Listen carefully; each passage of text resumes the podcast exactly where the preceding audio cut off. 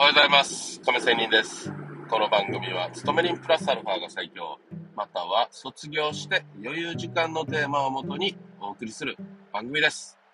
さて、えー今日のテーマは FX の話、トレードの話をしたいと思いますが、はい、お題は偏見という話です。皆さん、偏見、なんでトレードで偏見なのということかもしれませんが、はい、もう少し詳しく言いますと、あなたはチャートを素直に見ることができていますか？というような話です。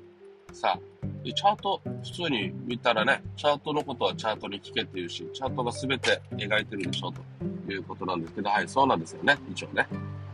ですが、ここでよく考えてみてください。自分がチャートを見ているときっていうのはどういうパターンですか？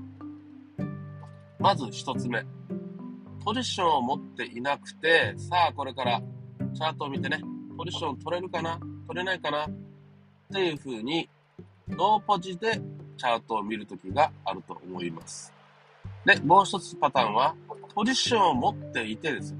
もうすでにポジションを持っていて、さらに追加でポジションを持てるかなまたは損切りできるかな利益確定できるかなもっと利益乗ってるかな？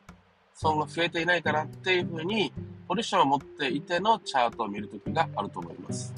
さあ、その時にチャートを素直に見れるかどうか、見ているかどうかって考えたらもうわかりますよね。あっと気づきますよね。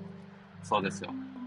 ノーポジの時には、チャートは素直に見ることができると思います。そうですね。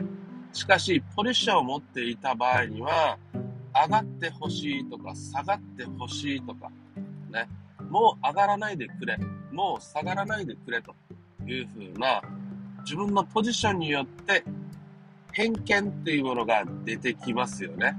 はい。そこなんですよ。チャートを見、見て、ね、予想とか戦略を立てるときには、やっぱり素直であるべきですよね。しかし、やっぱりポジションを持っているとなかなかそうはいかない。ここがかなり難しいところとなるわけです。もちろん、誰だって、ね、えー損はしたくないし、ね、得をしたいわけで。で、そのためには、チャートを素直に見ることができないと、早めの損切りもできないし、多くたくさん利益確定もできないしと。チキン利食いになってしまうしとかね。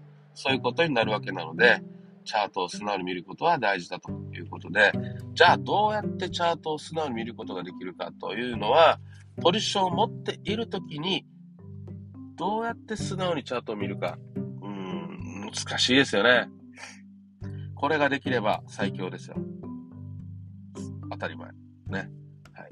損切りは一番トレードで大事な大事な一番の必須事項なので、早く損切り、ね、誰だって損切りはすることがあるので、プロだって、ね、早めに損切りできた方がいいわけです。それを読むためのチャートを素直に見る。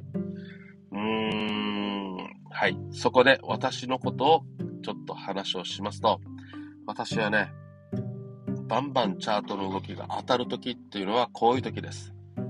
私は損を抱えたときに、ポジションを持ってね、損を抱えたときに、バンバンポジション、えー予想が当たります。もう、これ以上、ね、損はしたくないけれども、なかなか切れないときですね、特に。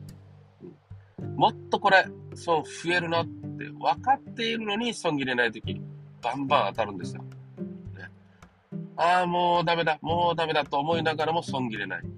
そして、もうもっと増えるよな、もっとこれ、損増えるよな、もっと上がるよな、上昇す、下落するよな、ね、全く自分の予想と外れてるくせに、ね、ポジションを持って、でもその時に予想が当たるということなんですよ。うーん、もうね、かわいそうだなと。自分ごとでね、他人、客観的に見ても思いますね。はい、とっとと切れようという話です。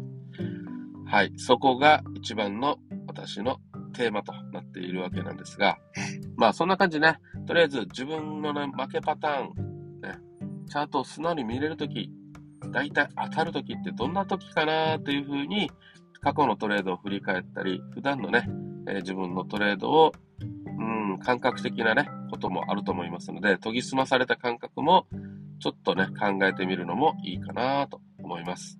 そこでこそ、チャートを素直に見れる状況はどこなのかということで、自分自身のトレードにね、活かすべきだと思いませんか？はい。そういうわけで、今日は、チャートを素直に見て、トレードに活かすことができればというような話をしてみました。それでは、また明日。See you! 偏見はダメですよ。